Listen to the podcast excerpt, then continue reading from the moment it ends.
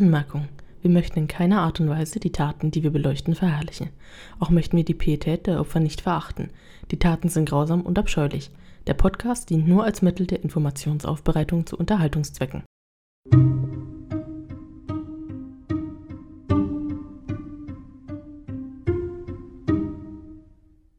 Hallo und herzlich willkommen zur ersten Folge von Spekulation. Mein Name ist Benedikt. Ich bin heute in der Begleitung meiner Freundin Vanessa und wir wollen euch heute in der ersten Folge den Fall vom Kannibalen von Rothenburg näher bringen. Diese Tragödie hat sich Anfang der 2000er von circa 2000 bis 2001 abgespielt und hatte 2001 ihren Höhepunkt. Um diesen Fall mal näher zu beleuchten, wollen wir mal hinter die Kulissen etwas gucken und uns genauer damit befassen. Kannibalismus, das hat wahrscheinlich, oder sehr wahrscheinlich jeder von euch mal gehört. Man liest in Büchern davon. Das ist quasi das Essen von Artgenossen, also von Lebewesen derselben Spezies. Und wie ihr wahrscheinlich auch wisst, ist Kannibalismus in fast allen menschlichen Gesellschaften mit einem Nahrungstabu belegt. Also ist ein absolutes No-Go und in 90 Prozent der Fällen auch ein Straftatbestand. In Deutschland ist es zum Beispiel der Straftatbestand der Störung der Totenruhe, da man ja der Leiche nach dem, nach dem Tod noch Schaden hinzufügt, indem man sie verzehrt und zerlegt. Es gibt aber nicht nur eine Art von Kannibalismus, sondern sehr viele verschiedene. Als Beispiele sind hier genannt der rituelle, mythische Angst, Not, also quasi aus Mangel an anderer Nahrung und Fetischkannibalismus, womit wir uns hier jetzt genauer beschaffen. Ein weiteres Beispiel wäre für Kannibalismus in der Gesellschaft wäre zum Beispiel der medizinische Kannibalismus. Also man hat quasi das Blut der Feinde getrunken, um sich ihre Fähigkeiten anzueignen oder es wurden aus den Gehirnen von verstorbenen ähm, Essenzen hergestellt, die dem Einnehmenden quasi eine bessere Gehirnleistung verschaffen sollten. Oder man hat das Fleisch von Sündern verzehrt, um sie von ihrer, von ihrer Schuld zu heilen. Ja, das war es mal von mir und jetzt weiter mit Vanessa. Also, ich sage jetzt mal, Armin Maivis ist wahrscheinlich kein so Begriff, kein Name, den man so kennt, aber deswegen erzähle ich jetzt trotzdem was drüber. Geboren ist Armin Maivis eigentlich am 1. Dezember 1961 in Essen und seine Mutter hieß Waltraud, nur schon mal so vorab. Und Ein sehr typisch deutscher Name.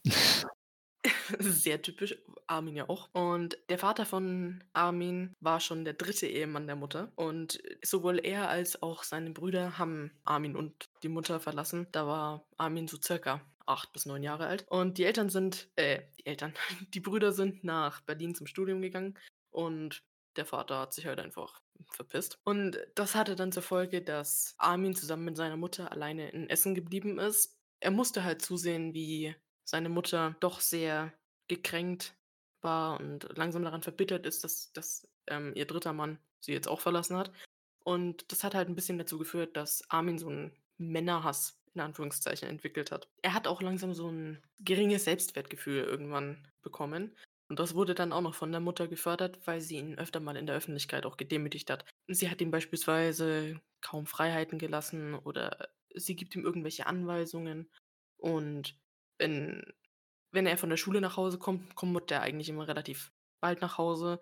Und dann liegt sie beispielsweise auf der Couch und sagt, oh mein Gott, ich habe solche Kopfschmerzen. Und dann muss er die ganzen Haushalts- Tätigkeiten da machen. Das hat er dann noch zusätzlich dafür gesorgt, dass er dann einen richtigen Minderwertigkeitskomplex bekommen hat, was jetzt natürlich in dem Alter auch nicht sehr von Vorteil ist. Und eben weil, weil sowohl die Brüder als auch der Vater weggegangen sind, hat Armin relativ bald angefangen, so von der richtigen Familie zu träumen. Und er hat sich so vorgestellt, wie toll das wäre und was, was das alles für, für Glück bedeuten würde für ihn. Eben aus diesem Wunsch heraus oder aus diesem Traum heraus entspringt dann für ihn so eine Art Vertrauensperson, sowas wie ein kleiner Bruder und den nennt er Frank.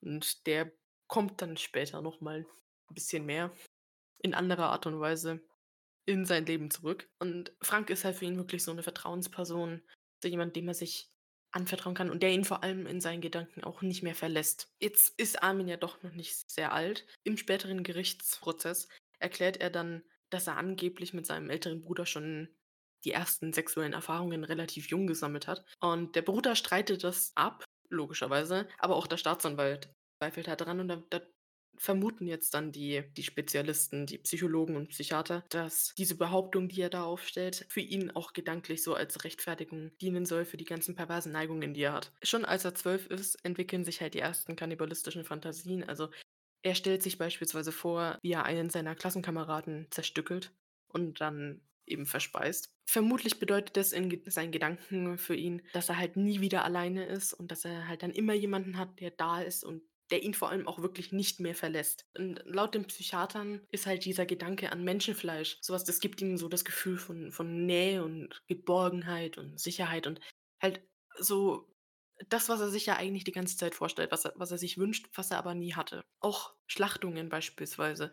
Also solche doch etwas, was ich jetzt vermute mal in Anführungszeichen normale Menschen oder Menschen, die nicht damit so sehr in Kontakt stehen, würden das jetzt nicht unbedingt mit was, was Schönem verbinden oder mit was Angenehmem.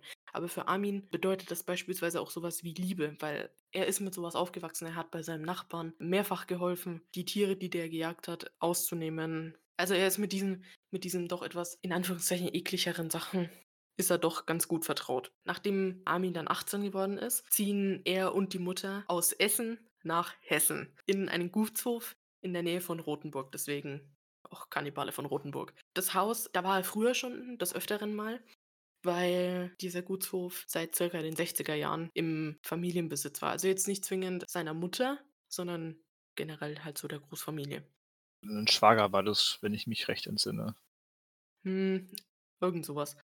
Und wenn er früher da mit, mit Freunden oder mit, mit Verwandten in seinem Alter war, dann haben die das ganz gerne mal das Geisterhaus genannt, weil es halt so düster und muffig war und so gruselige Atmosphäre. Und Spoiler Alert, es wird nicht unbedingt besser. Die Mutter richtet dann halt, als sie da einziehen, das Ganze so nach ihren Vorstellungen. Ich würde behaupten, das hat wahrscheinlich mehr was mit einer Abstellkammer gemeint als mit einem richtigen Wohnhaus, aber gut. jeder, wie es ihm beliebt, ne? Und dann, dann gibt sie beispielsweise diesen Räumen da in diesem riesengroßen Gutshaus halt Namen. Zum Beispiel das Schlafzimmer nennt sie Sonnenglanz oder ihr Ankleidezimmer wird dann Frühtau genannt und unterm Dach baut sie eine Modelleisenbahn auf und auf 25 Quadratmetern, also doch schon ein bisschen was. Also da träumt so mancher kleiner Junge von, dass er das jemals bekommt. Und in diesem Arrangement von, von äh, Modellen findet man relativ wenig bis eigentlich gar keine Menschen. Also es ist wirklich nur Landschaft und die Eisenbahn und alles schön ordentlich gepflegt, so, aber keine Menschen. Und dieses Zimmer nennt sie halt Schau ins Land. Und das, das gleiche mit den wenigen Menschen, das hat sich auch im Haushalt fortgezogen. Es mussten beispielsweise immer die, die Betten frisch bezogen sein, falls mal Gäste kommen. Nicht, dass sie es wirklich taten, aber. N nee, nicht wirklich. Und das ist halt auch so eine. Gibt so ein bisschen einen Einblick in das Sozialleben von Maivis, finde ich. Ich glaube, äh, das gibt aber auch, finde ich, eine ganz große, einen ganz großen Einblick in, in das von der Mutter. Also wirklich, ja. da, da spiegelt sich meiner Meinung nach wieder diese Verbitterung, die sie von ihrem letzten Ehemann hatte, weil sie hatte danach ja keinerlei Partner mehr. Und sie hat ja schon drei Ehemänner verloren. Drei Ehen gingen ja schon in die Binsen. Ja. Und ich glaube, da spiegelt sich das wieder. Ich, und ich glaube auch, dass sie vielleicht einen gewissen Hass auf Menschen hatte. Weil. Be bestimmt, ja. Wenn man, wenn man quasi dreimal sitzen gelassen wird, dann kann sich das auf jeden Fall so schnell entwickeln, ja. Genau. Und dieses Verhalten spiegelt sich halt auch wieder im Verhalten Mutter zum Sohn. Also beispielsweise in den öffentlichen, also in der Öffentlichkeit, wo die zwei auch mal zusammen auftreten oder auch wo sie alleine auftreten, merkt man halt, dass beispielsweise die Mutter um 22 Uhr, während Kava ist, halt sich dann mitten in das Bierzelt stellt und schreit, dass sie jetzt ruhig sein sollen. Oder sie schickt vor aller Leute Augen den volljährigen Sohn ins Bett. Ich weiß jetzt nicht, ob ich das mit mir machen lassen wollen würde, aber sie macht das halt mit ihrem ihrem Sohn. Und erstaunlicherweise, also finde ich jetzt, wenn man sich dann anschaut, was, was Armin dann macht. Also 1981 verpflichtet er sich dann für zwölf Jahre bei der Bundeswehr. Der ist, er ist da so circa 20, würde ich jetzt mal sagen. Da macht er die Ausbildung zum Unteroffizier und Verwaltungsfachangestellten und wird halt hauptsächlich in Rotenburg stationiert. Das heißt, dass er dann jeden Abend nach Hause fahren kann, was er auch macht. Er steigt im, in der Bundeswehr bis zum Oberfeldwebel auf und hat dann Verantwortung für zwölf Personen. Und von von diesen Personen wird er halt beschrieben, dass er 'n sehr korrekter Soldat ist und dass er auch wirklich sehr hilfsbereit ist. Und sie würden ihn auch beschreiben als sehr freundlichen Vorgesetzten. Also, beispielsweise, ähm, hilft er als Kellner bei der Hochzeit oder er hilft beim Umbau und er genehmigt ja auch jeden, äh, Antrag auf vorzeitigen Dienstschluss. Behaupte ich jetzt einfach mal das, was man sich ja eigentlich von 'nem Vorgesetzten wünschen würde. Wenn er dann mal mit der Truppe auf Ausflüge geht, dann zeigt sich so sein sein, äh, Gebundensein an die Mutter wieder sehr, weil er sie beispielsweise auch mitnimmt und dann, wie man das bestimmt so macht, äh, teilt man teilen die 2 sich dann halt eben 'n Doppelzimmer. So Sachen, die man als norm also, sagen wir so, als Normal-Jugendlicher eigentlich seit dem seit dem spätestens oder Ja, das sage ich mal, so 14 oder 15 komplett ausschlägt, dass man mit den Eltern zusammen irgendwo schläft in einem Zimmer. Äh, das hat er halt immer noch mit mit 23, 24. Ja, also, ich denke mal, dass sich das wahrscheinlich auch bis zum Ende seiner Wehrpflicht seiner seiner Verpflichtung da bei der bei der Bundeswehr gezogen hat. Ja, wahrscheinlich. Weil warum denn auch nicht? Also, die Mutter ist ja auch so ein eine Konstante in seinem Leben. Ja, die die wollte ja auch bei allem auch dabei sein. Ja, die hat sich ja bei allem allem mit reingeschoben und hat mitentschieden. Ja, und teilweise auch für ihn. Aber von, wie viel Selbstständigkeit das dann zeugt, besonders wenn du bei der Bundeswehr bist, ist ist immer mal fraglich. Und jedenfalls so um circa 1993, als er dann mit'm mit der Bundeswehr fertig ist, möchte er sich eigentlich selbstständig machen. Er möchte selbstständig arbeiten und plant dann mit einem seiner Brüder, dass sie den Gutshof in so 'ne Computerschule umwandeln. Und sie fangen dann auch an und es geht 'ne ganze Weile, bis sie dann halt kein Geld mehr haben. Was ja irgendwo auch logisch ist, weil Computer zu der Zeit waren ja noch nicht so billig, wie sie jetzt vielleicht heute wären.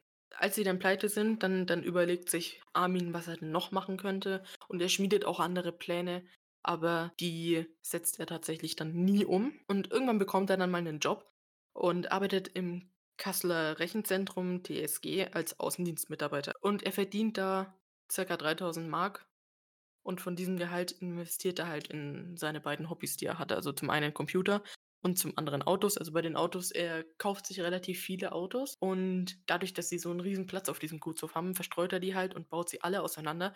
Aber evil foreshadowing, er baut sie nie wieder zusammen. Und alles, was er nicht an Geld für diese beiden Hobbys ausgibt, die gibt er dann eben daheim ab. Also Das muss man sich mal vorstellen mit 34 Jahren, dass man dann noch Geld daheim abliefert. Das ist, sagen wir so, in den in den meisten Fällen nicht denkbar. Vor allem, äh, vielleicht vielleicht wär's noch denkbar, dass du vielleicht 'n Teil abgibst, so als würdest du da zur Miete wohnen. Aber er gibt ja seinen gesamten Rest vom Geld ab. Und Gut, man weiß ja auch nicht, wie viel da überbleibt und ne, aber schon komisch. Klar. Und vor allem, ich glaube ja auch nicht, dass er jeden Monat da sich 'n Auto kauft oder so. Ja, darüber ist halt leider sehr wenig bekannt, deswegen kann man da nur mutmaßen. Aber das ist ja auch so 'n bisschen das Ziel. Eben. Wenn man jetzt mal zu dem schaut, was er dann denn so im Endeffekt macht oder gemacht hat, also, seine wirkliche, sage ich jetzt mal, in Anführungszeichen kriminellen Taten, dann merkt man schon, dass es relativ früh anfängt und auch in der Zeit, würde ich jetzt mal so sagen, nach dem Wehrdienst. Er fängt an, sich wieder in seine Kindheitsfantasien zurückzubegeben. Also, Stichwort Frank mit mit dem imaginären Bruder und der Vertrauensperson. Er fängt an, kannibalistische Bücher zu lesen, also, beispielsweise Robinson Crusoe oder, ähm, Bücher über Jeffrey Dahmer, also, den Serienmörder aus den USA, der auch Menschenfresser war. Oder er schaut Dokumentationen über Vietnamkrieg oder, ähm, Franz Hamann, der auch der Vampir von Hannover genannt wird und in den 1920ern circa 20 junge Männer getötet hat, sehr brutal. Und er schneidet Körperteile aus Katalogen und klebt sie auf so 'nen selbstgemalten Grill. Also, alles nicht verräterisch, dass hier vielleicht 'n bisschen was falsch sein könnte. Dann zerlegt er noch Barbiepuppen und versteckt die in 'nem Tresor vor der Mutter. Also, er versteckt eigentlich das ganze das ganze Zeug versteckt er so vor der Mutter, weil er natürlich nicht will, dass sie da rauskriegt, dass er vielleicht nicht ganz so ich will jetzt nicht normal sagen, aber dass er vielleicht nicht ihren Vorstellungen entspricht. Also, er er filmt sich dann auch beispielsweise, wie er sich 'n Messer an den Hals hält und dann beschmiert er seinen Körper so mit angedicktem, ähm, Ketchup. Er er filmt halt solche Sachen und und dann dann formt er noch aus aus Marzipan beispielsweise, äh, so Körper und steckt dann Stäbchen hinein, die so für Messer und Gabeln und so stehen sollen. und er formt 'n 'nen 'nen Penis aus Schweinefleisch und legt dann seinen eigenen daneben. Also, ich will mich da jetzt nicht zu weit aus'm Fenster lehnen, aber so ganz normal würde ich das jetzt nicht beschreiben. Ich meine, für ihn ist es ja normal. Äh, wie gesagt, die Mutter soll davon nichts mitbekommen und deswegen macht er solche Sachen beispielsweise, während sie irgendwo auf der Couch liegt und irgendwas im Fernsehen anschaut oder vielleicht schon schläft. Und was er dann noch zusätzlich dazu macht, dass er das insgesamt aufnimmt, ist, dass er dann noch zu diesen selbst gedrehten Filmchen anfängt zu masturbieren. Aber während all diese Fantasien sich so entwickeln, bleibt er nach außen hin weiter so freundlich und hilfsbereit und und ist eigentlich so der nette Nachbar von nebenan. Das ist halt so 'n bisschen so 'n Spiel, so wie 'n Doppelleben, würde ich jetzt mal sagen. Ja, definitiv. Es wird ja noch in Anführungszeichen krasser später, aber es ist schon so der der Anfang von 'nem richtigen Doppelleben. Das, wie sich dann diese Fantasien, die er hatte, noch weiter konkretisiert haben, war dann, weil er halt keine richtigen Beziehungen hatte. Also, keine romantischen Beziehungen. Er er hat zwar vor seinen Kollegen immer damit geprahlt, dass er hier mit 'ner Frau geschlafen hat und, ähm, da 'ne Frau hat und irgendwann dann auch, dass er mit 'ner Frau verlobt ist, aber das stimmt alles nicht. Also, er hatte zwar mal 'n Date, aber bei diesem Date saß dann die Mutter auf'm Rücksitz vom Auto und als sein Date dann irgendwann gesagt hat: „Ja, hallo, so aber nicht“, ne? Hat er nicht verstanden, warum das für sie so, sagen wir, schlimm war oder so komisch war. Weil für ihn ist es total normal, dass seine Mutter in jedem Lebensbereich irgendwo mit Einfluss hat. Und wenn man sich das so anschaut, dann dann würde man ja schon sagen, dass da irgendwo diese ich sage jetzt einfach mal, männliche Identität irgendwie fehlt. Und dadurch, dass die fehlt, erschwert das halt auch wahnsinnig für ihn irgendwie so diese Kontaktaufnahme zu Frauen. Der Grund dafür ist sehr wahrscheinlich einfach, dass die der Vater und die Brüder gefehlt haben in diesen entscheidenden, prägenden Jahren, die man ja doch hat. Also, hm, irgendwann entwickelt man ja seine Persönlichkeit mal und dann dann sind ja diese Umweltfaktoren, die da unglaublich mit reinspielen eigentlich. Und das wären halt in dem Fall Vater und Brüder als männliche Vorbilder gewesen, die waren halt nicht da. Und dadurch hatte er ja auch immer nur den Kontakt zu der Mutter und dann wird die irgendwann so so 'ne Art einzig große Liebe für ihn, weil sie ja immer für ihn da ist, äh, jetzt in Anführungszeichen, immer um ihn rum ist und er immer eigentlich ja nur wirklich mit ihr Kontakt hatte, außerhalb jetzt von der Arbeit. Und diese fehlenden männlichen Bezugspersonen sind halt wirklich auch entscheidend für die Entwicklung seiner männlichen Identität oder beziehungsweise nicht vorhandenen richtigen männlichen Identität. Dadurch, dass halt diese Männer gefehlt haben, musste er sich ja irgendwie anders den Mann in sich finden lassen, irgendwie so was. Und da war dann halt sein Gedanke eben, dass, wenn er 'nen Mann verspeist, dann wird er zum Mann. Ich weiß nicht, wie ich das so wirklich beschreiben soll, weil ich glaube nicht, dass sich das jemand wirklich, der es nicht grad selbst hat, sich wirklich vorstellen kann. Na ja, jedenfalls, um die Sache dann noch 'n bisschen schlimmer zu machen, stirbt dann 1999 seine Mutter. Das sorgt halt dafür, dass er wirklich sich ganz allein fühlt und er zieht sich da auch erst mal 'n Stück weit weiter zurück. Und das lässt dann halt auch diese, ähm, Fantasien, die er hat, noch konkreter und noch brutaler werden. So was kann man sich, denke ich, gar nicht richtig vorstellen. Ich meine, es hat ihm natürlich auch die Zeit gegeben, dadurch, dass seine Mutter dann nicht mehr da war und er für sie diese Sachen nicht mehr machen musste, die er wahrscheinlich immer noch machen musste. Ja, und und davor, dass er sich halt auch nicht vor ihr verstecken musste. Er hatte ja dann ja quasi diesen kompletten Gutshof, auf dem die beiden gewohnt haben, hatte er für sich. So, und da da ja keiner mehr war, konnte er da machen, was er wollte. Da hat er dann auch schon seine seine Fantasien so richtig schön vorbereitet, also, was er da machen wollen würde. Und dann fängt er an, auf seinem Computer, äh, Bilder von Unfallopfern oder abgetrennten Körperteilen zu speichern oder auch von von Lebensmitteln, die ihn daran erinnern, was er denn machen möchte. Also, solche Sachen hat er gespeichert. Und er zeichnet Dokumentationen auf, beispielsweise von Serienmördern oder auch von von Leicheneröffnungen, wo ich mich immer noch frage, wo man das herkriegt, aber gut. Ähm, dann dann, äh, begibt er sich ins Internet und und findet da Gleichgesinnte und dann fängt er an, sich denen anzuvertrauen. Wird er halt immer weiter in dieses, ich sage jetzt mal, Spektrum reingeführt. Ja, der kommt halt immer immer tiefer in dies in die ganze Szene darum rein. Genau. Und da kommt dann ja auch der Frankie, also, der Frank, sein Kindheits ähm Seine Bezugsperson, sein kleiner imaginärer kleiner Bruder Ja, genau. kommt dann da halt auch wieder mit rein, weil er sich dann in diesen in diesen Foren als Frankie anmeldet. Und dann fängt er auch an, Gedichte, ich sage jetzt einfach mal in Anführungszeichen Gedichte, ähm, zu veröffentlichen in einem Chatroom auf Yahoo. Und das sind schon nicht ganz ohne. Also beispielsweise schreibt er den Strichjungen und da beschreibt er halt eigentlich eine Tötung. Doch recht detailliert. Und so entstehen halt circa 50 so Schlachtgeschichten, Schlachtungsgeschichten und Anleitungen und die, die er halt auch speichert. Später wird dann die Geschichte der Au die Auswahl des richtigen Jungen für ihn als Anleitung für die Tat dienen. Und so sammelt er dann halt jetzt über, über Jahre, Jahre hinweg das Material für das, was er dann machen möchte und fängt an, sich wirklich noch weiter zurückzuziehen. Und dieses Doppelleben, das er ja schon vorher so leicht geführt hat, das wird halt jetzt viel, viel deutlicher. Also wird noch ausgeprägter. Und während er halt, wie gesagt, sich in der, im realen Leben immer weiter zurückzieht, fängt er halt an, im Online-Bereich, also in, im virtuellen Raum, sich immer mehr extrovertiert, würde ich jetzt mal sagen, zu zeigen. Es ist halt so ein Wechselspiel zwischen der Realität und der virtuellen Welt. In diesem Foren fängt er dann halt an, Kontaktanzeigen zu schreiben und er sucht aktiv nach Menschen, nach Freiwilligen, die sich von ihm auch wirklich verspeisen lassen würden. Was dann auch schon relativ bald zu dieser Tat führt, weil im Frühjahr 2000 meldet sich dann ein gewisser Matteo auf eine dieser Anzeigen. Und da wird halt ein bisschen hin und her geschrieben, eigentlich eine ganze Menge. Und irgendwann fängt dann Armin an, bei sich im Gutshof im zweiten Stock ein Zimmer zu so einer Art Schlachtraum umzubauen. Und das, ich würde mal sagen, das hat ihn auch trotzdem nochmal ein gutes Stück Geld gekostet. Und letzten Endes war das halt umsonst, weil nachdem dann alles fertig gewesen ist und fertig umgebaut war, hat sich dieser Matteo überhaupt nicht mehr bei ihm gemeldet. Und ich glaube, das war schon auch irgendwo für ihn ein richtiger Rückschlag, weil er sich ja, denke ich, jetzt mal wirklich verstanden gefühlt hat. Ja, und ich denke, es war vor allem 'nen, ähm, 'ne Bestärkung in seinem Tun, weil er ihm ja dieses Männliche gefehlt hat und Mhm. er das ja bisher immer nur mit Verlassen und Frust assozi assoziiert hat. Und jetzt kriegt er oder jetzt hat er wieder eine männliche Person, die ihn dann wieder verlässt. Und dann hat das, glaube ich, seinen Frust und, ähm, quasi seine seine Motivation nochmal ähm, gesteigert, die Tat jetzt auch wirklich durchzuführen.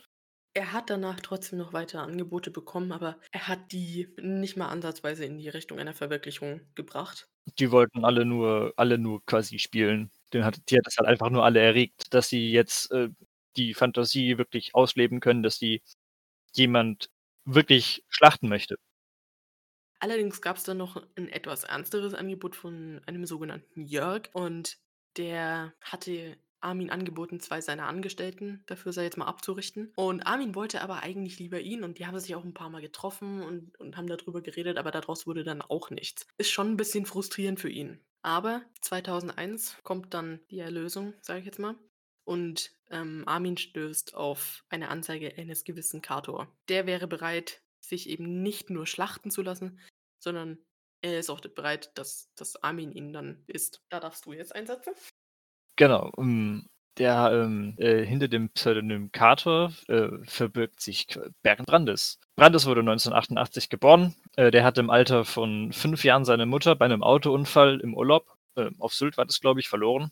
Seine Eltern waren beide Mediziner, äh, die Mutter Anästhesistin in einer Schönheitsklinik und der Vater Allgemeinmediziner. Und äh, Brandes hatte sich, äh, oder sagen wir so, der Vater hat äh, beim Tod der Mutter vermutet, dass sie sich nicht, dass sie durch einen Unfall gestorben wäre, sondern dass sie sich umgebracht hat. Es gab nämlich einen Zwischenfall in ihrer Klinik, bei der ein Patient durch einen Fehler ähm, gestorben ist. Deswegen hat Brandes sich schon sehr früh ähm, immer wieder den, den Schuld, die Schuld am Tod seiner Mutter gegeben. War aber ein relativ unauffälliges Kind. Äh, dadurch, dass seine Mutter dann verstorben ist, hat er halt in einem irrationalen Kurzschluss, oder sag mal so, das ist eine Spekulation, könnte er im irrationalen äh, Kurzschluss sein Geschlecht für den Tod der Mutter, die er so verehrt hat, äh, verantwortlich gemacht haben. Und deswegen hat er sich wahrscheinlich auch zur Schlachtung angeboten, weil quasi durch seine Vernichtung und sein, sein Leiden, quasi wie bei Jesus, seine Sünden wieder ähm, gut gemacht werden konnten. Ja, und er hat auch als auch schon als Kind quasi davon geträumt, dass ihn jemand verspeist und beim lebendigen Leibe aufisst.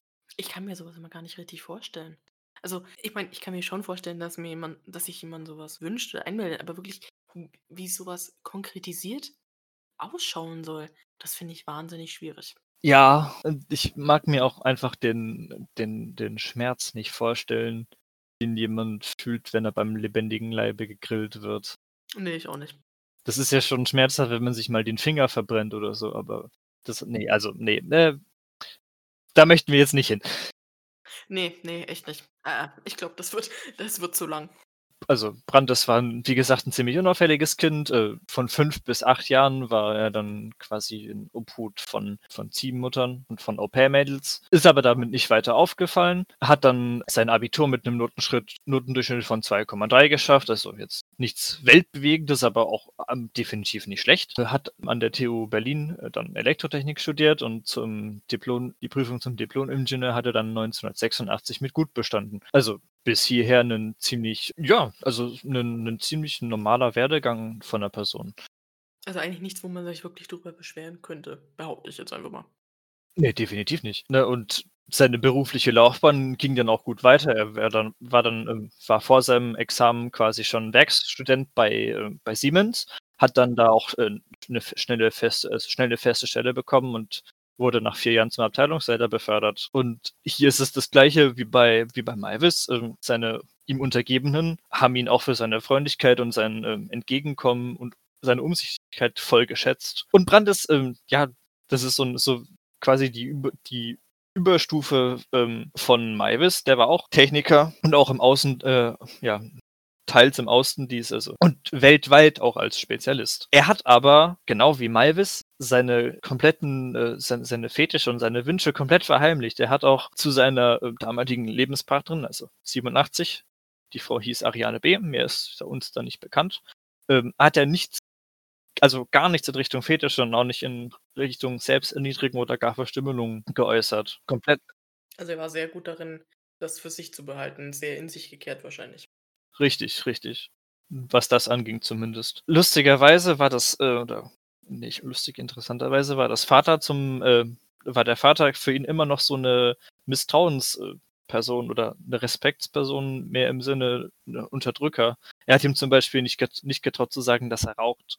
Und der hat nicht wenig geraucht. Ja, und dann ging seine Beziehung mit, äh, Amanda in die Binsen. Erst, ähm, lief's bei den 2 ja echt gut. Das Liebesleben lief alles super. Die Beziehung war auch gut bis zum Ende. Natürlich hat sie dann abgebaut. Ja, die hat eigentlich relativ lange bis 1904 1994 gehalten, also 7 Jahre. Ist doch schon eigentlich ordentlich. Das ist schon lang, aber leider ist Ariane an Multipler Skero Sklerose erkrankt. Da hat auch selbst 'ne 'ne Paartherapie nicht mehr geholfen. Ja gut, bei so was funktioniert das echt nicht mehr. Ja, und Brandes hat sich auch nicht offenbaren wollen. Also, wer wer nicht geholfen werden möchte, dem wird auch nicht geholfen. Und da kamen dann seine seine ersten, ja, Kontakte zur Berliner Stricher-Szene auf. Immer immer wieder ging fing es quasi an mit Sex. Dann hat er am Anfang sehr verklemmt gewirkt. Er hat sich also, er hat sich sogar mit 'nem, äh, der mit 'nem dunkelhäutigen Stricher, so wird es hier beschrieben im Herbst 95 hat er sich angefreundet und man möchte jetzt schon meinen, dass es eher in Richtung, äh, einer Beziehung ging, äh, weil das auf jeden Fall über den bezahlten Sex hinausging. Eher so 'ne so 'ne Freundschaft plus, wenn man so möchte. Also, quasi sehr viel auch neben dem Sexkontakt. Die waren in der Disco, die waren zusammen spazieren, im Kino. Ähm, Brandes hat schon ordentlich Geld für ihn ausgegeben. Äh, der hat sich in 'nem Fitnessstudio angemeldet. Der hat sich 'n neues Fahrrad gekauft für knappe 900 Mark. Was jetzt nicht wenig ist für die Zeit, ne? Ne, ja, damals, äh, war das schon ordentlich. Das wäre auch heute ist es noch noch teuer. Ja, definitiv, ne? Und, äh, er hat halt auch, äh, im im Büro vor den Leuten, ähm, damit geprahlt, dass er auch mit Männern gehe und hat von Emanuels Körper geschwärmt. Äh, und dann, äh, ging's quasi immer mehr in Richtung, ähm, ja, BDSM. Beim Sex mit Emanuel hat er dann immer außer ausgefallenere Wünsche geäußert. Zum Beispiel sollte er drohen, ihn auszupeitschen und musste ihn in den Penis in die Hoden beißen. Das auch zweimal täglich und auch nicht mal so spielerisch einmal dran reinbeißen, sondern anscheinend tatsächlich, bis der Schmerz unerträglich wird. Und, äh, das ging sogar so weit, dass Brandes, äh, Emanuel 'nen 'nen Fleischermesser in die Hand gedrückt hat und ihm gesagt hat, er soll seinen Penis abschneiden. Ihm natürlich in dann im im Austausch gegen Geld. Also, das ist ja wenn du mich jetzt mal fragst, das ist schon echt sehr konkret. Das es ist es ist auf jeden Fall sehr konkret, ja. Es ist auch sehr brutal, würde ich jetzt mal sagen, weil Ich meine, es gibt bestimmt einige Menschen auf der Welt, die so sind, ähm, ja, BDSM und so was. Also also, äh, da gibt's ja viele. Das ist ja, jetzt mal, nichts in dem Sinne Seltenes. Aber das ist ja noch mal 'ne ganze, ganze Stufe drüber. Ja, das ist auf jeden Fall weit über den Fesselspielchen hinaus. Und Emanuel hat auch nicht gedacht, dass, äh, Brandes das Ganze ernst meint. Er hat auch, wie gesagt, die äh, die Wünsche nur im Rollenspiel wirklich ausgeführt und wollte da um um Teufel ja, auf Teufel komm raus oder sagen um Herrgotts Willen, passt ja im guten Sinne eher, äh, wollte er ihm da nicht irgendwas abschrei äh, abschneiden. Abschreiben ist auch 'nen guter, äh, Punkt. Tolle Wortzusammensetzung. Würde ja auch passen. Ja, wie gesagt, Brandes war mal mit Frauen, mal mit Männern zusammen, ähm, hat hat, wie gesagt, vor Kol äh, Kollegen als bisexuell geprahlt und seine Partner meistens über Annoncen, also im Internet oder in Zeit äh, Zeitschriften kennengelernt. Und, äh, Ende 99, also 1990 ist dann René J. bei ihm eingezogen. Und das war fast schon wie 'ne Bez also, das war eigentlich so 'ne 'ne Beziehung quasi dann 'ne feste Beziehung außerhalb von der Ber Berliner Stricher-Szene. Auch bei bei René hat, ähm, Brandes nie gewalttätigen Sex verlangt. Oder sage mal, genau von René hat Brandes nie gewalttätigen oder schmerzhaften Sex haben wollen. Aber vielleicht vielleicht ist da auch die Hemmschwelle in dem Moment 'n bisschen anders, als wenn du jemanden dafür bezahlst, dass er das macht. Weil, äh, du bezahlst denjenigen ja dafür, dass er das macht, was du willst. Du gibst von vornherein ja eigentlich den Ton an. Aber wenn du in 'ner Beziehung bist, dann hast du ja doch eher dieses Geben und Nehmen, also auch dieses Rücksicht nehmen auf den anderen. Genau, weil eigentlich denkt man ja, ähm, dein Lebenspartner ist dann ja absolute Vertrauens äh, Person in dem äh, in dem Sinne, aber anscheinend war es es nicht oder war er das nicht. Ja, man man weiß es nicht so genau. Über die Hintergründe von Brandes sind ja nicht ist ist, ähm ist nicht so so viel bekannt wie jetzt über die von Meiwes, klar. Der Man kann ihn ja auch nicht mehr fragen, ne? Ja, man blöd gesagt, konnte man ihn ja nicht fragen. Ja, aber die 2, also René und, äh, Bernd, waren quasi wie 'nen Ehe wie 'n Ehepaar, wurde es beschrieben. Brandes, äh, hat damals, ähm, als er 'ne Erfolgsprämie bekommen hat von Siemens, 'nen teuren Fernseher gekauft, die Wohnung exquisit eingerichtet, Stereoanlage, Drucker, Handys, 'n Kühlschrank. Echt teure Sachen. Also, was damals ja wirklich noch mehr Geld waren. Also, ist ja heute noch relativ teuer, wenn du dich einrichten möchtest, aber damals ja noch mal 'ne ganze Ecke mehr. Ja, und na gut, ne? Ja, hier kriegt man dann auch noch mal 'n bisschen 'nen Einsicht in das Doppelleben von Brandes. Gemein mit dem von Meiwes, äh, hat er sich ja auch abends, äh, in den äh, in den Umtriebigen oder in den Foren, in den Kannibalenforen rumgetrieben unter dem Namen Kator. Geboren als Fleisch und hat Anzeigen geschaltet, dass er, ähm, sich verspeisen lassen möchte. Was was, ähm, dem Meiwes da was Meiwes da quasi ab Dienstschluss getrieben hat, das war für Brandes auch wieder versteckt vor dem dem Lebensgefährten. Nachts um 1:30 ka ging der Rechner an und wurde sich in den Foren eingewählt. Also, man ja, die beiden wussten wohl von dem Tabu und wollten das natürlich dann auch nicht ans Licht kommen lassen. Ich meine, dass dass so was auch 'n Tabu darstellt, das ist ja jetzt auch nix Neues. Das ist ja schon seit Jahrhunderten eigentlich.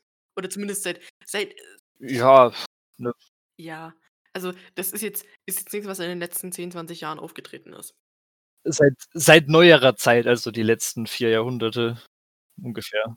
Ne, das das ja, das stimmt, ja. Auf jeden Fall ist Meiwes dann auf die Anzeige eines gewissen Frankie, äh, gestoßen, der, äh, laut der Anzeige Männer zwischen 18 und 30 Jahren sucht, die sich schlachten lassen wollen. Und natürlich wollte Brandes das ja unbedingt, deswegen hat er sich auf die Anzeige auch gemeldet. Hat sich aber 7 Jahre jünger gemacht, da damit er Meiwes gefällt. Und er hat dann wortlaut geschrieben: „Ich bin 36 Jahre, 175 Zentimeter groß und 72 Kilogramm schwer.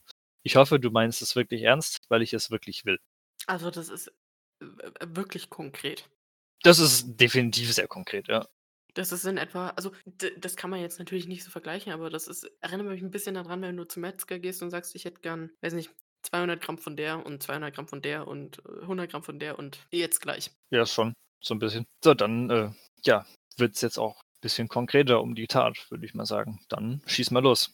Die beiden schreiben sich halt des Öfteren mal hin und her und in diesen Foren natürlich. Und irgendwann vereinbaren sie dann halt, dass Brandes am 9. März 2001 zu Meiwes nach Rothenburg kommen soll und dort dann sein Ende finden wird. Und Bevor Brandes dann aber zu Armin fährt, löscht er selbstverständlich alle Daten. Alles, was die beiden in irgendeiner Art und Weise miteinander in Verbindung bringen könnte, also alles vom PC runter. Auch die Daten, die dann vielleicht eventuell verraten könnten, wohin er denn gegangen ist. Um das eben zu verschleiern, wie gesagt, er löscht seine ganzen Daten und wenn er dann mit dem Zug fährt, zahlt er sein Ticket auch bar damit halt später die Polizei, wenn sie ihn denn suchen sollten, nicht irgendwie Kartenabrechnungen oder so finden, wo dann draufsteht: „Okay, hat dieses Ticket von hier nach da gebucht und ist hier eingestiegen.“ Also, dass wirklich keinerlei Spuren von ihm und seinem Verschwinden da irgendwie auffindbar sind. Und er nimmt sich natürlich auch einen Tag frei und sagt irgendwie, dass er nach London fliegt wegen einem Spezialisten für seinen Haarausfall oder sowas. Also, er verschleiert das schon schon ganz gut und er fährt halt, wie gesagt, dann mit dem Zug dorthin und Armin holt ihn am Bahnhof ab und die fahren dann zum Gutshof und, ähm, einigen sich halt drauf, dass wirklich noch an dem Tag alles über die Bühne gehen soll. Aber leider hat oder was heißt leider, ähm, ist Armin dem vielleicht doch nicht ganz so gewachsen, wie er gedacht hat. Und äh, es funktioniert halt dann doch nicht ganz so. Und das entmutigt die beiden halt doch deutlich und führt sogar dazu, dass Brandes dann dran zweifelt, ob Maives wirklich in der Lage ist, ihn auch umzubringen. Und dann beschließt er halt eben, dass er doch wieder nach Berlin zurück möchte und die beiden fahren wieder zum Bahnhof. Brandes hat auch schon das Ticket gekauft, geht dann nochmal aufs Klo und als er zurückkommt, entscheidet er sich doch um. Die beiden gehen nochmal zur Apotheke, kaufen nochmal Schlaftabletten und irgendeinen Saft, glaube ich, ein. Genau.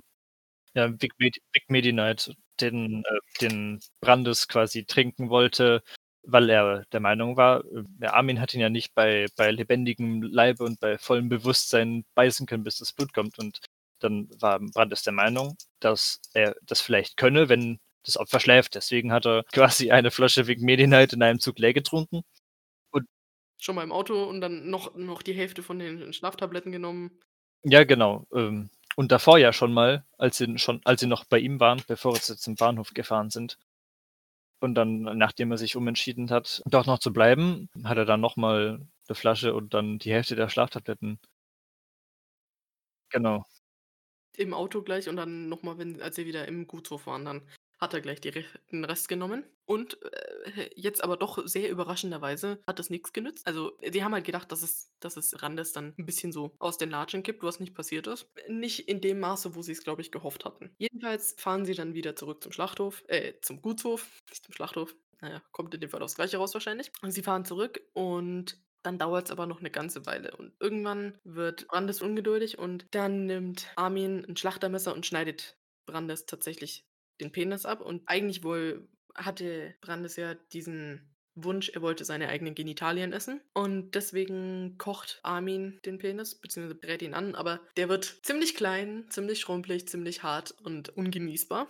Das ist natürlich auch wieder ein bisschen so ein kleiner Rückschlag für die beiden, aber Brandes hat sich in der Zwischenzeit dann in die Badewanne gelegt und war halt schon so ein bisschen benommen und dann gegen halb vier Uhr morgens bricht er dann letztendlich so zusammen, dass er wirklich nicht mehr bei Bewusstsein ist. Und das bedeutet dann natürlich für, für Armin, dass die Schlachtung jetzt anfängt. Und dabei trennt er als allererstes mal den Kopf ab und setzt den so neben sich so, dass der schön zuschauen kann.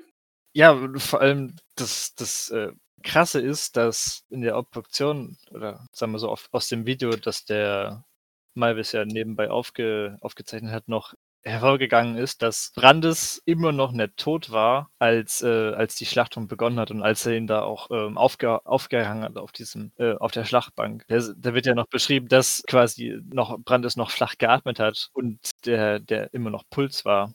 Also jetzt, obwohl er so einen krassen Blutverlust ja doch schon durch, durch das Abtrennen des Penis erlitten hat, und die ganzen Tabletten und das und diese Medikamente genommen hat. Also, das ist schon beeindruckend, finde ich. Dafür, dass er sterben wollte, ist er erstaunlich zäh.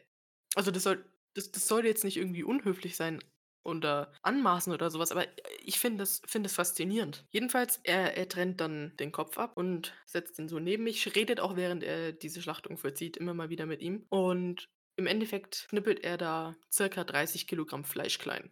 Ein Großteil friert er ein und zwei Tage nachdem Brandes tot ist und er angefangen hat, die, die Körperteile so langsam zu verstecken, zu vergraben und so, isst er dann das erste Mal was von diesem Menschenfleisch. Und er beschreibt es, dass er es angerichtet und gewürzt hat wie so ein Steak mit, mit guten Gewürzen und dazu gab es ähm, Prinzesskartoffeln oder irgend sowas. Und also wirklich wie so 'n anständiges Essen. Ja, vor allem 'nem groben Restaurant. Er hat ja dafür extra das gute Geschirr und das gute Besteck ausgepackt. Also, hat das schon zelebriert. Genau, er hat schön den Tisch gedeckt und er vergräbt halt die diese ungenießbaren Teile, wie beispielsweise Knochen oder so magere Dinge, wo man eigentlich nix von runterkriegt. Die vergräbt er halt im Garten, aber einen Fuß behält er sich und den dekoriert er auf so 'nem Tablett schön und stellt dahinter auch 'ne Schale mit heißem Wasser, so dass es aussieht, als würde dieser Fuß dampfen. Er isst ihn nicht, aber er schaut ihn an und er ja, er doch er zelebriert diesen Tod, was a an sich ja eigentlich, würde ich jetzt mal sagen, jeder macht, wenn jemand stirbt und danach gibt's den Leichenschmaus. Aber, hm, beim Leichenschmaus sch verschmeißt du nicht die Leiche.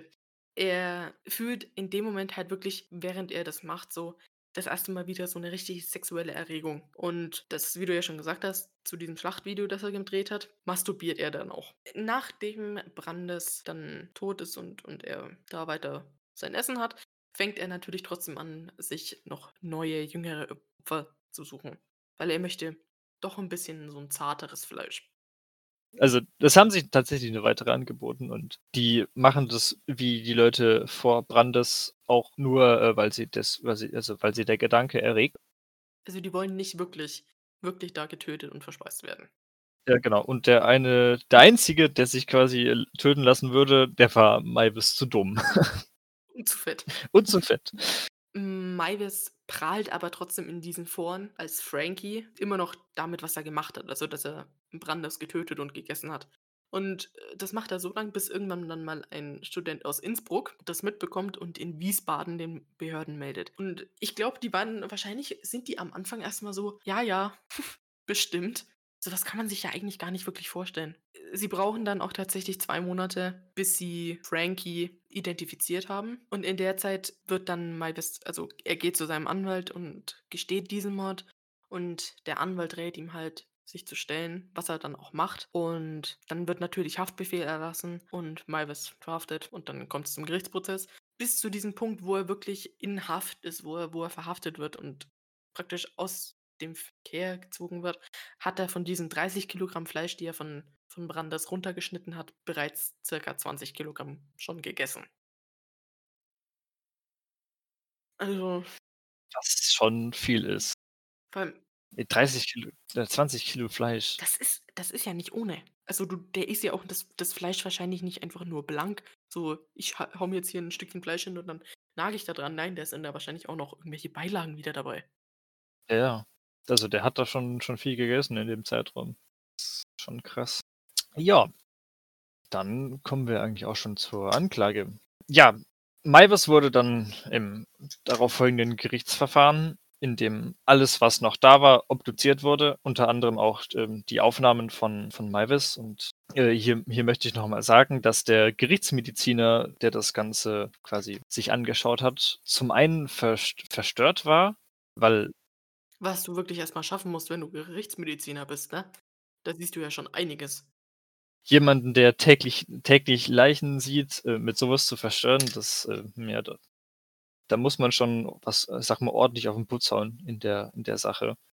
Das passiert, glaube ich, äh, denke ich oder hoffe ich, selten. Aber, ähm, der, ähm der Meiwes, würde ich schon sagen Meiwes wurde dann, äh, schlussendlich nicht des äh, nicht des Mordes schuldig gesprochen, sondern, äh, des Totschlags. Und, äh, der der Grund dazu, liegt wieder in den, ähm, ich sage mal, in den in den Störungen in den physikal nicht physikalischen, in den psychischen Hintergründen von Brandes. Und zwar haben wir am Anfang gesagt, dass, äh, Brandes sich in 'nem irrationalen Kurzschluss die Schuld für den, äh für den Tod seiner Mutter gege ähm, gegeben hat. Jetzt könnte man natürlich in der aus der Anklage auch klar sagen: „Hä, okay, auf schwarz auf weiß hat Brandes ja Meiwes, äh, nur das Okay gegeben, ihn zu töten.“ Deswegen würde man sagen: „Okay, es liegt 'nen eindeutiger, äh, Willensbeweis vor.“ Also, ist es theoretisch kein keine gewollte oder sagen wir so, eine gewollte Tötung und deswegen ja 'ne 'nen Rechtsgeschäft, wenn man so möchte. Er hat sich ja f ist ja zu ihm gefahren und so weiter. Aber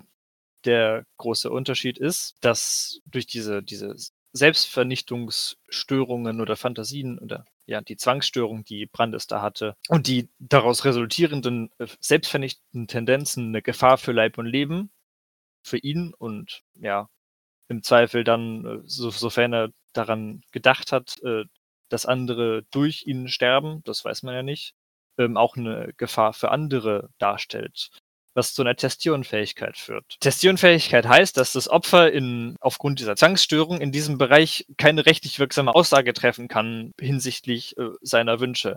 Das ist quasi. Also das, das, das kennt man ja beispielsweise von, von Leuten, die Demenz oder Alzheimer oder sowas haben. Da sagt man auch, die können eigentlich nicht mehr so richtig für einen, für sich selbst entscheiden. Also da gibt es dann natürlich auch noch, noch ähm, Rechtsnormen, die das ein bisschen weiter spezifizieren und so. Aber da sagt man, hat man ja auch ganz oft eigentlich dann einen Betreuer, der dann solche wichtigen Entscheidungen wirklich, wirklich trifft. Genau.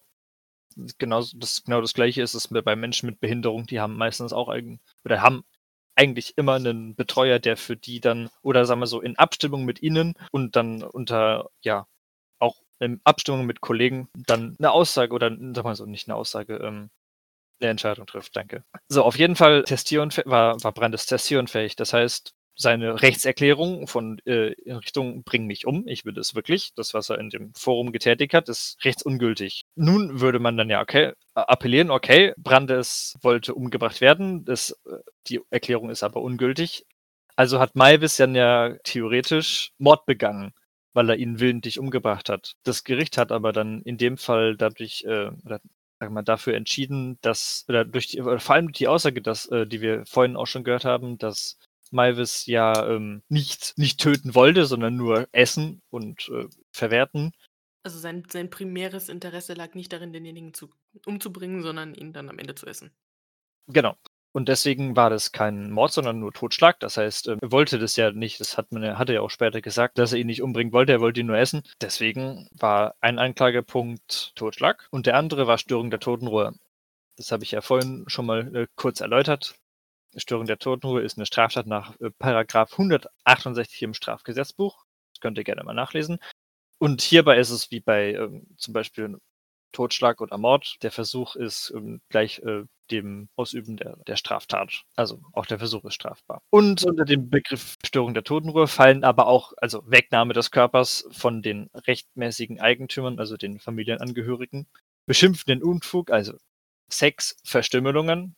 Das wäre jetzt in unserem Falle der Punkt gewesen. Aber die Entsorgung des Körpers, also was Malvis quasi als Knochen und äh, unverwertbaren Rest entsorgt hat, das fällt nicht dazu. Das würde dann quasi wieder unter den Begriff Mord fallen.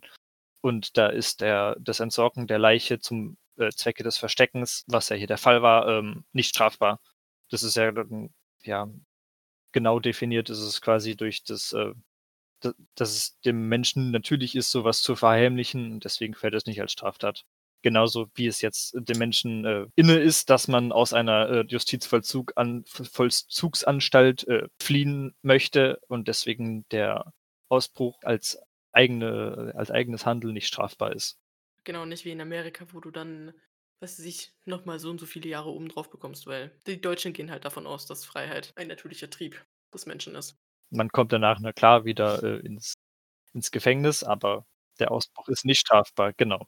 Deswegen ist auch der natürliche Trieb des Menschen eine, eine, eine Schandtat zu, ver, zu verstecken oder verstecken zu wollen und deswegen fällt auch der, ähm, das Verstecken der Leiche nicht unter den äh, Begriff Störung der Totenruhe.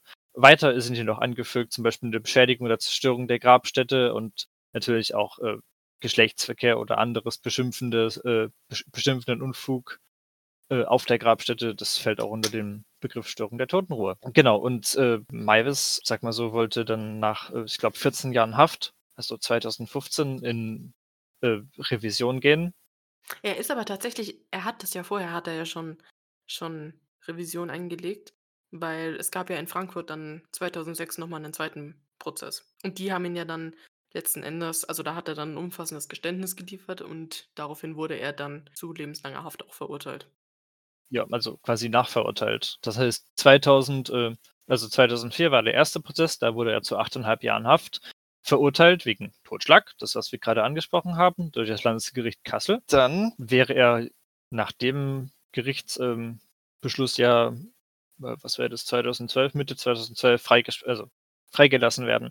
Ähm, dann kam natürlich der äh, Prozess vom Landesgericht Frankfurt dazu, wo er dann das umfassende Geständnis abgelegt hat und dann die Verurteilung zu lebenslanger Haft. Und jetzt ist er ähm, in der welche JVA war noch mal noch mal in Kassel, ne? Ich glaube in Kassel, ja. Genau, aber jetzt in der in der quasi eher Richtung Rehabilitation fokussierten, äh, Sparte der psychologischen Anstalt, wenn ich wenn ich mich recht entsinne, genau. Jetzt würdest du sagen, ist das ist das Gerichtsurteil gerechtfertigt? Also, sowohl jetzt das das, äh, vom LG Kassel als auch das vom LG Frankfurt? Das ist eine sehr gute Frage. Auf der einen Seite kann ich verstehen, dass sie ihn wegen Totschlag nur zu 8,5 äh, Totschlag und, äh, ja, Störung der Totenruhe nur zu 8,5 Jahren Haft verurteilt haben, weil es wahrscheinlich in deren Ermessen, dadurch, dass es ja nicht quasi Haupt also nicht mordmotiviert war, äh, der Mord der Mord nicht, äh, einfach nur des Mordes wegen war, sondern weil er ja einen in Anführungsstrichen triftigen Grund der sexuellen Befriedigung dahinter hatte, dass sie dann sagen: „Okay, ja, dann wird das in dem Fall strafmindert, auch wenn es eine Schandtat ist. Ähm, und deswegen sind es nur 8,5 Jahre Haft. Zu dem Zeitpunkt waren ihnen ja aber die genauen Umstände, also durch das, vor allem durch das Geständnis von Maivis nicht ganz, nicht so genau, also die, die Taten quasi im Detail nicht so genau bekannt. Wo, wo ich mich da nur ein bisschen am Kopf kratzen muss, ist, er wurde ja verhaftet und hat ja bei der Polizei, hat er sich ja gestellt und da muss er ja schon irgendwas gesagt haben. Ich finde es ein bisschen komisch, dass er erst so viel später dann wirklich das umfassende Geständnis ablegt, weil was was dann die Grundlage für für das 2004 in Kassel war, dass es dann so anders gewesen war oder gewesen sein muss als das in Frankfurt. Das finde ich finde ich irgendwie komisch, weil ich weiß jetzt nicht, wie ich das genau erklären soll, aber in in Frankfurt muss ja auch irgendwo die Gerichtsakte aus aus Kassel vorgelegen haben. Und waren dann da so große Diskrepanzen drin? Das ist eine gute Frage. Und ich ich denke, dass es ähm, dass es darauf beruht, dass, äh, zum Zeitpunkt der zweiten der zweiten Gerichtsverhandlung 'nen genauere oder 'ne genauere äh, psychische Analyse von den beiden vorlag und dass die die Richter dann darauf basierend ihre deutlich, äh, ja, schwerwiegendere ausfallendes Urteil gefällt haben. Aber ich also, ich persönlich finde es also, ich ich möchte jetzt in dem Fall wäre ich absolut nicht gerne Richter, weil du hast da jemanden, der hat einen anderen Menschen umgebracht und gegessen.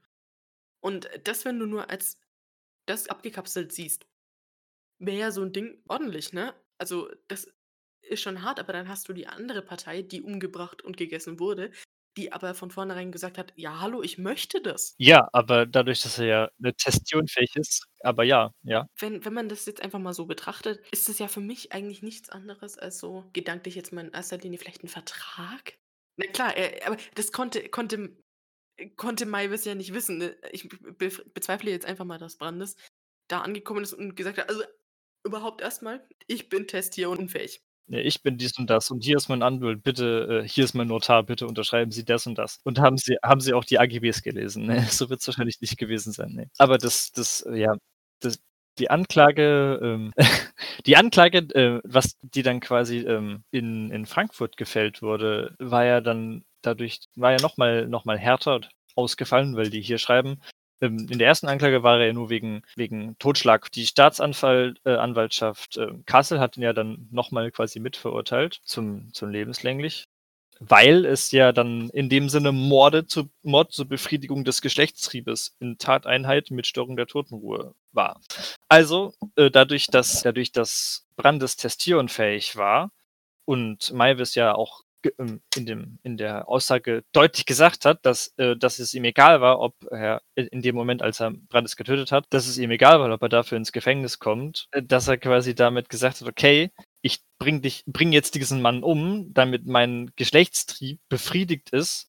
Das war ja quasi sein Fetisch. Und dann ist es ja quasi wieder äh, eine Tötung mit Absicht, also Mord. Deswegen Mord äh, zur Befriedigung des Geschlechtstriebes. Und da muss ich dann wieder sagen, dass es wahrscheinlich vom Landesgericht ein niederer Beweggrund war, weil jemanden wegen Geschlechts oder wegen des Geschlechtstriebes oder seinem, seinem eigenen Verlangen umzubringen, ist quasi die, eine der höchsten Strafen. Und auch jetzt nichts, wo man sagen würde, das wäre einfach nur um zu töten, sondern das war einfach nur, äh, ja, war noch sogar sexuell motiviert und wahrscheinlich hat das dann im, im Verbund äh, mit der Störung der Totenruhe dann den Ausschlag für das lebenslange, äh, für die lebenslange Haft gegeben. Und wahrscheinlich äh, im ersten, im ersten Urteil dann halt, okay, ja, äh, Brandes wollte es so, war aber testierunfähig, was Malves nicht hätte wissen können, wie du gesagt hast, und deswegen nur Totschlag. Also ich ich ich muss zugeben, ich kann schon beide beide Urteile nachvollziehen. Also von dem Standpunkt, dass ich dass ich nachvollziehen kann, was der Gedankengang war. Trotzdem finde ich's wahnsinnig schwierig, diesen Fall so zu beurteilen, weil du halt wirklich so viele Komponenten da drin hast, die das alles so 'n bisschen wischiwaschi machen. Also, ich finde es schwierig, da zu sagen, so Grenzen zu ziehen, das ist so, das ist so, das ist so und das ist so. Wo du sagst, wenn wie jetzt beispielsweise in Mathematik 2 + 2 ist 4, fertig. Äh, das hast du hier halt wirklich nicht. Und da finde ich das schon echt also, ich bin froh, dass ich da kein Richter bin. Ja, wobei ich äh, wobei ich jetzt also in in meinem Kopf tendiere ich mehr zum äh, zur zur 2. Anklage, dadurch, dass es ja Mord, äh, zur Befriedigung des Geschlechtstriebes, also mit 'nem niederen Beweggrund und dadurch, dass Meiwes zu dem Zeitpunkt ja ausgesagt hat, dass es ihm egal war, ob das Opfer stirbt, äh, sagen wir so, ob er das ob er den Mann jetzt umbringt, ob er Brandes jetzt umbringt und es quasi als Nervenkitzel gesehen hat, weil er ja in dem Moment enorme Glücksgefühle hatte, dass er's endlich getan hat. Äh, quasi so 'n Selbsthass einmal darauf, dass er's getan hat und darauf, dass er's getan hat, ähm, weil er ja ursprünglich nur essen wollte und nicht töten. Als er aber dann billigend in Kauf genommen hat, den umzubringen, dann kann ich von meiner Seite mehr verstehen, dass dass, äh, die Staatsanwaltschaft ihn dann des Mordes schuldig gesprochen hat. Also, äh, das finde ich jetzt in interessant, weil ich trotzdem irgendwo jemand bin, der doch mehr zu der 1. zum 1. Urteil sich gezogen fühlt. Okay, warum genau? Weil einfach dieses er konnte zum einen also Meiwes konnte ja zum einen wirklich nicht wissen, dass Brandes eigentlich testierunfähig ist. Zum anderen stelle ich mir die Frage, wusste Brandes selbst, dass das eigentlich so ist? Also, war er zu dem Zeitpunkt schon testierunfähig geschrieben oder ist das erst hinterher passiert, also jetzt dann, als dieser Fall aufgerollt wurde? Weil dann kommst du da ja auch in diesen Konflikt mit, wenn wenn das jetzt erst hinterher bestätigt wurde, dann gab's doch für Meiwes zu keinem Zeitpunkt und auch für Brandes zu keinem Zeitpunkt dieses diese Frage: „Ist das überhaupt also rechtens in Anführungszeichen, was ich mache?“ Und deswegen bin ich da jemand, der dann doch irgendwo 'n bisschen mehr zu diesem diesem Totschlag geht, vor allem auch, weil Meiwes ja nicht rumgerannt ist wie so 'n Verrückter mit 'ner Axt in der Hand und einfach irgendwelche Leute hin und her ge gecuttet hat und hier mal 'n bisschen Fleisch mitgenommen und da mal 'n bisschen Fleisch mitgenommen und weißt du was, wenn wir schon mal grad da sind, dann nehmen wir das auch noch mit, sondern wirklich sich ja mit einer Person in dem Moment getroffen hat und das wirklich vereinbart hat. Und da ziehe ich mich dann doch 'n bisschen mehr in Richtung dem Landgericht Kassel. Also, ich meine, das ist ja es spielt ja absolut keine Rolle, was du denkst oder was ich denke. Ne, ne, wir sind beide beide keine Richter und Anwälte und wahrscheinlich auch aus aus gutem Grund. Genau und, äh, das ist ja auch schon lange rum. Genau. Aber, ähm, dadurch ich weiß nicht, ich stimme dir zu, bloß das, was mir da dabei immer noch 'n bissle Kopfschmerzen bereitet, ist, dass er ja bereit war, es wieder zu tun. Und wenn er wenn er in der 1. Aussage sagt: „Ja, okay, den habe ich jetzt umgebracht und ich würde es nicht wieder tun, weil ich will ja eigentlich nur essen.“ Aber, ähm, das steht ja dann im im kompletten Gegensatz und das clasht sich dann mit seiner weiteren Handlung. Er hat ja in dem, ähm ja, in dem bei der bei der Tötung sagt er, am liebsten wäre es ihm gewesen, dass Brandes, äh, sich aus dem Fenster gestürzt hätte, damit er ihn nicht selbst, äh, töten musste. Und er hat dabei eine Mischung aus Hass, Wut, Macht und Glück empfunden, ne? Und er hat sich da hat sich, äh er hat Brandes gehasst, dass er tatsächlich seinem Wunsch nachgekommen ist. Er hat sich gehasst, weil die Fantasien total pervers waren, aber er war auch total fasziniert von der Macht über den Körper und so glücklich, dass sein Lebenstraum, also quasi die die Vereinigung mit einem Mann, der immer bei ihm bleiben wird, erfüllt gewesen ist. Und er hat danach aber auch da, äh, vor weiteren Taten nicht wirklich zurückgeschreckt. Er hat ja weitere Leute gesucht und er war auch bereit, weitere Leute umzubringen, bloß das Glück von den Leuten war, dass die ihm zu blöd waren und zu fett. Ja, aber wenn du wenn ich ich stimme dir schon zu, aber du isst doch auch Fleisch, ne? Dazu gehst du doch auch zum Metzger. So, der Metzger muss das doch aber auch irgendwie machen. Der muss doch auch jemanden töten. In dem Fall halt das Tier. Also, ich ich stimme dir natürlich vollkommen zu. Ah, das ist ja. Mhm. Es ist sehr schwer. Der eine wird also, ich würde jetzt sagen, dadurch, dass er zu weiteren Taten bereit war und dass er ähm, dass er schlussendlich, äh, gestanden hat, dass er, ähm, dabei Glück empfunden hat, würde ich tendieren, okay, Mord. Und vor allem halt dadurch, dass er zu weiteren Taten bereit war. Das heißt, das wäre wäre das nicht aufgeflogen, äh, in weiteren Toten geendet. Und das ist halt immer so 'ne Sache. Ähm, es gibt halt äh, das ist so so dieses diese dieser schmale Grat zwischen er ist grade noch so Einzeltäter und er ist Serientäter und da wahrscheinlich ist war das Amtsgerichts da eher so auf der in Richtung, er wird weiter oder mehr Leute umbringen und hat dann gesagt: „Okay, das ist Mord. Der Herr ist eine Gefahr für Leib und Leben, für die Menschheit und deswegen muss er hinter Gitter.“ Also, ich glaube, da kann man jetzt wirklich Stunden noch drüber diskutieren. Aber ich glaube, das Ja, irgendwann irgendwann sind's Ne, 'ne Entscheidung, die nicht durch durch Verstand und mit rationalem Denken getroffen wird, kann man auch nicht dadurch ausräumen und wenn man gegen Ideo Ideologien kämpft, dann, ja kämpft man gegen Windmühlen.